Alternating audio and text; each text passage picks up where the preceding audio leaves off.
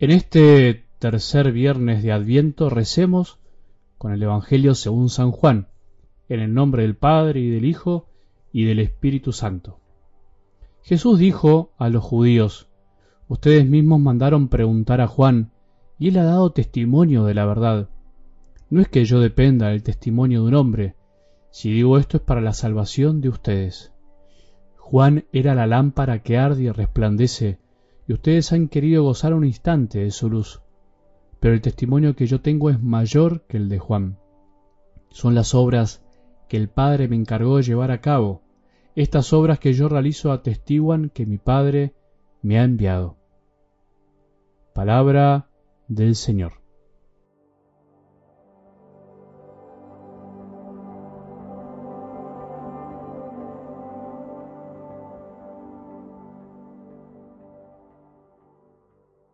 Dejar que sea el mismo Dios el que nos enseñe cómo es Él, cómo es su corazón, no es tan fácil como parece.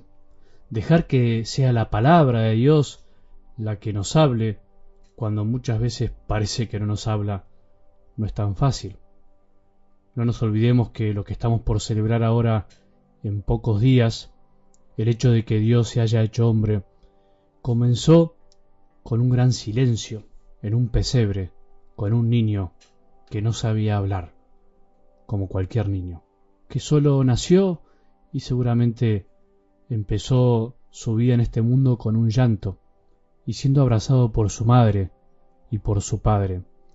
Por eso, con la palabra de Dios, con lo que vamos aprendiendo cada vez que escuchamos la Sagrada Escritura, de alguna manera nos pasa lo mismo y siempre, siempre todos desde un sacerdote o desde un estudioso de la palabra de Dios hasta cualquier cristiano que escucha con amor la palabra de Dios, siempre, siempre corremos el riesgo de olvidarnos que tenemos que dejar que Él nos hable, y para realmente escuchar y comprender y asimilar lo que Dios nos dice, tenemos que hacer mucho silencio y eso es muy difícil.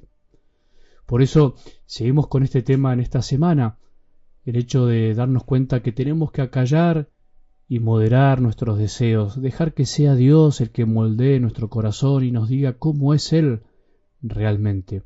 Todo el camino que intentamos hacer con estos audios es ese, eso intento, que aprendas y que aprendamos a escuchar y a no poner nuestras ideas antes de lo que escuchemos. Qué difícil, pero vamos por ese camino. Este tiempo es un tiempo de privilegio para poder escuchar más a nuestro Señor. Y algo del Evangelio de hoy nos orienta, nos da una pista de cómo obra Dios, y así podemos conocerlo, cómo Él va encadenando sus obras, sus sorpresas, para que nosotros demos un paso en nuestra vida. Juan el Bautista fue una linda sorpresa en ese tiempo, nadie lo esperaba, pero no terminó ahí. Después vino Jesús, la gran sorpresa para el hombre, y como dijo él mismo, el testimonio que yo tengo es mayor que el de Juan. Juan no vino para sí mismo. Jesús, digamos que tampoco, aunque te pueda sorprender escucharlo. Ni siquiera Jesús quiso que nos quedemos en él, sino que vino para mostrarnos el verdadero corazón del Padre, de su Padre, son las obras del Padre. Él nos enseña que la vida de fe es como una cadena de sorpresas que hay que aprender a ir uniendo para terminar y llegar al Padre, encontrarnos con un Dios que nos va a sorprender por su amor, por su bondad, por su misericordia, más allá de lo que pensemos o lo que los demás piensen, Dios es amor, Dios es misericordia. Todos nosotros nos comportamos entonces, o deberíamos comportarnos como eslabones de esta gran cadena, como lo hizo Juan y Jesús para llegar al Padre, o podemos comportarnos finalmente como señaladores, de nosotros mismos, como a muchos les gusta finalmente ser las estrellas. Juan señaló a Jesús, al que venía a quitar y salvarnos del pecado de este mundo. Jesús señaló a su Padre como aquel a quien debemos hablarle, conocerlo y amarlo.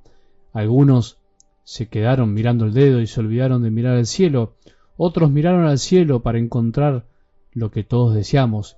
Diríamos que algunos se dejaron sorprender y creyeron y otros todavía siguen buscando respuestas porque no confían en que nos señaló el cielo. Nosotros tenemos que tener cuidado no permitir que los demás se queden en nosotros, sino que aprendan a mirar al Padre. Lo mismo entonces nos pasa a nosotros. ¿Alguien nos señaló alguna vez a Jesús o a María? ¿Alguien nos llevó a la iglesia para que conozcamos a Jesús? ¿Dónde quedó nuestra mirada? ¿En el dedo o en el Padre? ¿Qué andamos buscando o a quién? ¿Al señalador o al señalado? Cuidado con nosotros, los que señalamos, los que intentamos día a día buscar que otros se enamoren de Jesús. ¿Buscamos eso? Cuidado, que no nos guste demasiado que nos señalen a nosotros y no tanto al cielo. La vanidad, dice un autor, el yuyo malo que envenena toda huerta. La vanidad puede opacar hasta la mejor obra de evangelización. Juan desapareció para que aparezca Jesús. María desapareció para que aparezca Jesús. Jesús desapareció para que nos sorprenda el amor del Padre. Nosotros sabemos desaparecer para que los demás se encuentren con lo que vale la pena o nos gusta que nos sigan y nos aplaudan para que nos digan qué buenos que somos. Pensemos y reflexionemos con seriedad. Jesús nos señala al Padre. Miremos al Padre, que es todo. Que tengamos un buen día y que la bendición de Dios, que es Padre misericordioso, Hijo y Espíritu Santo, descienda sobre nuestros corazones y permanezca para siempre.